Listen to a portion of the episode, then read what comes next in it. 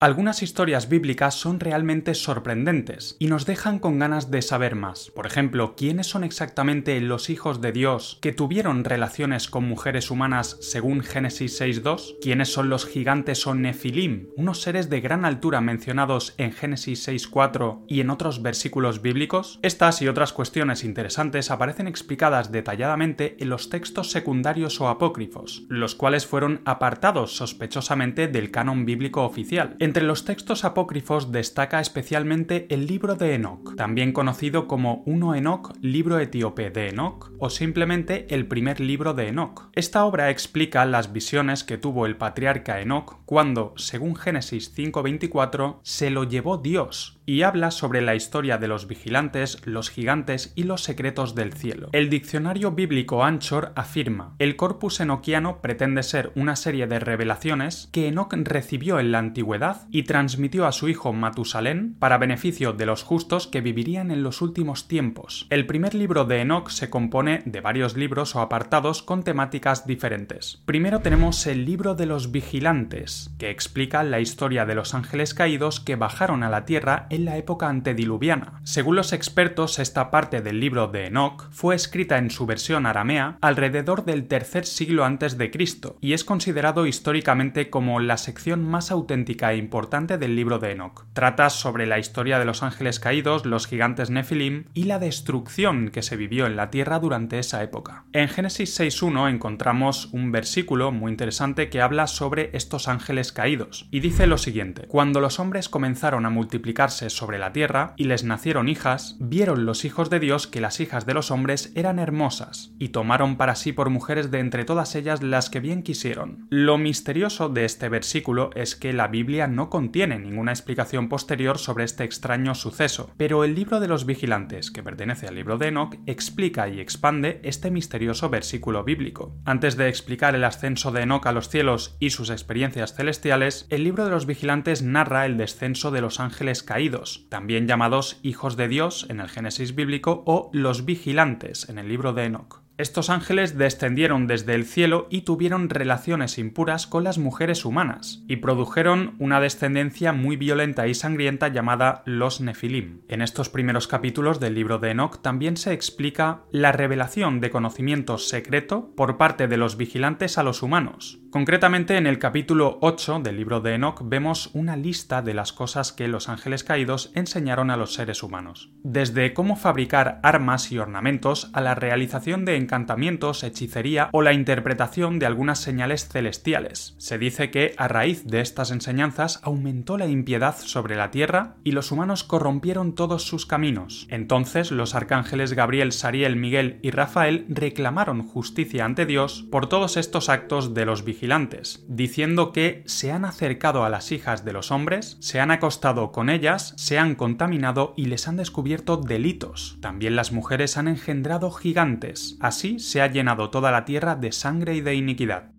El tema de los gigantes es también fundamental en el relato del libro de Enoch, y de ser cierto, sin duda cambiaría totalmente la historia conocida de la humanidad. Según el capítulo 7 del libro de Enoch, los vigilantes cohabitaron con las mujeres humanas y produjeron gigantes de gran estatura. Dependiendo de la traducción del libro de Enoch, veremos una altura diferente respecto a estos primeros gigantes. Por ejemplo, en la traducción de R.H. Charles se dice que estos gigantes tenían una altura de 3.000 codos, mientras que en la traducción de Richard Lawrence se dice que tenían una altura de 300 codos. Otros autores han sugerido una altura menor de unos 30 codos, que sería similar a lo que mide un cedro, un árbol. Respecto a esto es interesante ver lo que dice el documento de Damasco, que es un manuscrito que también se encontró en las cuevas de Qumran junto al libro de Enoch. Este documento nos da una pista diciendo que los hijos de los vigilantes tenían una altura como la de los cedros y sus cuerpos eran como montañas. Según el libro de Enoch, estos gigantes devoraron el trabajo de los humanos sin que los hombres pudieran abastecerles y luego se volvieron contra los propios humanos para devorarlos. Como castigo por haber producido toda esta impiedad, esta maldad sobre la tierra, Dios le dice al arcángel Rafael lo siguiente: ve y ata a Azael, uno de los ángeles caídos, de pies y manos y échalo en la oscuridad. Haz una abertura en el desierto que está en Dudael y échalo allí. Y rellena el agujero cubriéndolo con rocas ásperas y dentadas, cúbrelo de tinieblas y déjalo allí eternamente sin que pueda ver la luz. Y en el día del gran juicio será arrojado al fuego. Luego Dios le dice al arcángel Miguel algo similar. Le dice que ate también a Shemiaza, otro de los ángeles caídos, y a sus asociados. Todo esto nos lleva a pensar que estos ángeles caídos podrían estar todavía hoy en día atados y ocultados en algún lugar de la Tierra. Algunos creen incluso que este lugar podría ser la Antártida, al tratarse de una zona remota y desconocida del mundo. Otra sección fascinante del libro de Enoch es el libro astronómico o libro de las luminarias celestiales. Esta sección describe las leyes y los recorridos del Sol, la Luna y las estrellas, además de hablar sobre calendarios y diversos fenómenos celestiales. Según James Van Der Kamp, profesor emérito de escrituras hebreas en la Universidad de Harvard, este libro es único y se distingue de los demás que le preceden en la literatura bíblica judía. Se presenta como una obra astronómica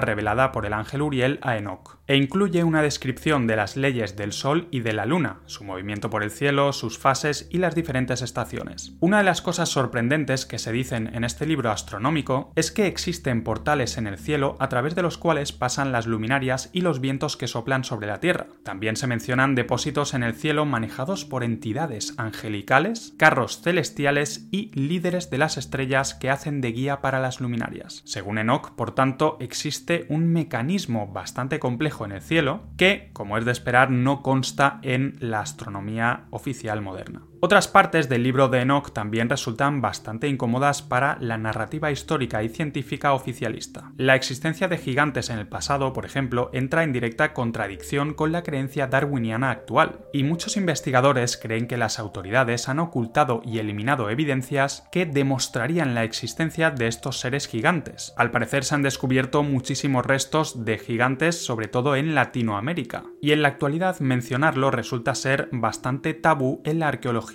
oficial. Por otro lado, la historia de los vigilantes o los ángeles caídos ofrece una explicación alternativa e incómoda para la existencia de tanta maldad sobre la Tierra. Quizá estos seres guardan relación con las élites gobernantes que muchas veces parecen actuar de forma inhumana. Sin duda el libro de Enoch revela cosas increíbles de nuestro pasado. Si eres nuevo al canal, suscríbete ya que seguiremos hablando sobre estos textos antiguos y como siempre muchas gracias a todos por estar ahí y hasta el próximo vídeo.